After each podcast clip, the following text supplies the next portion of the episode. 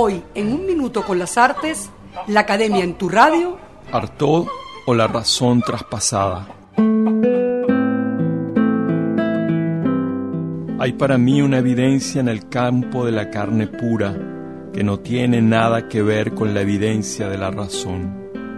El conflicto eterno de la razón y el corazón se desempata en mi propia carne, pero en mi carne irrigada de nervios, dice Antonin Artaud en su vertiginoso manifiesto en lenguaje claro de 1925. En el campo imponderable afectivo, la imagen acarreada por mis nervios toma la forma de la intelectualidad más alta a la que me niego a arrancarle su carácter de intelectualidad.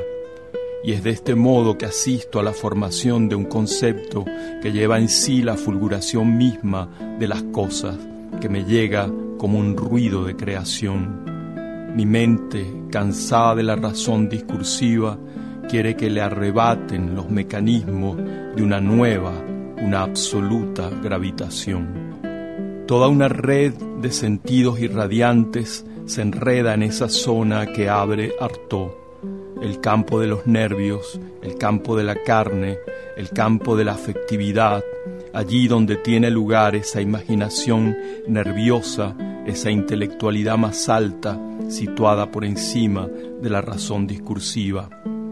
Esta reticencia acerca de la razón discursiva es sin duda un motivo recurrente del imaginario moderno ligado a la dinámica mental y sensual de la poesía.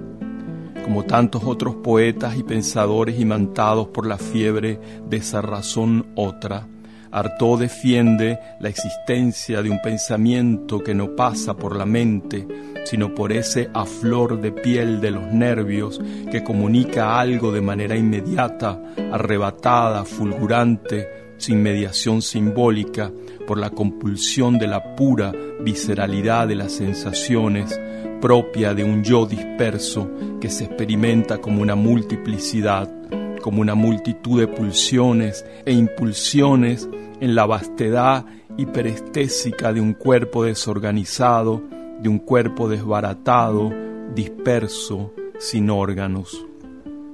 Georges Bataille, otro pensador alucinado, hablaba de esa multitud insatisfecha que soy yo.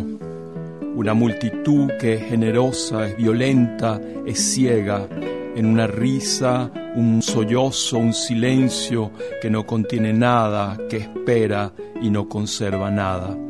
Así para Artaud, en el bullicio inmediato de la mente hay una inserción multiforme y brillante de bestias, una suerte de polvareda insensible y pensante que se ordena según leyes que saca de su propio interior al margen de la razón clara y de la conciencia o razón traspasada. La poesía, pues, como experiencia de una razón trascendida, de una razón otra, más allá de la otra razón, paradoja de una razón loca o de una loca razón que nos dará que hablar en las próximas entregas de esta serie. Hasta aquí un minuto con las artes la Academia en tu radio, escrito y narrado por Rafael Castillo Zapata. En la producción, Valentina Graciani. En la grabación, edición y montaje, Raúl Sánchez.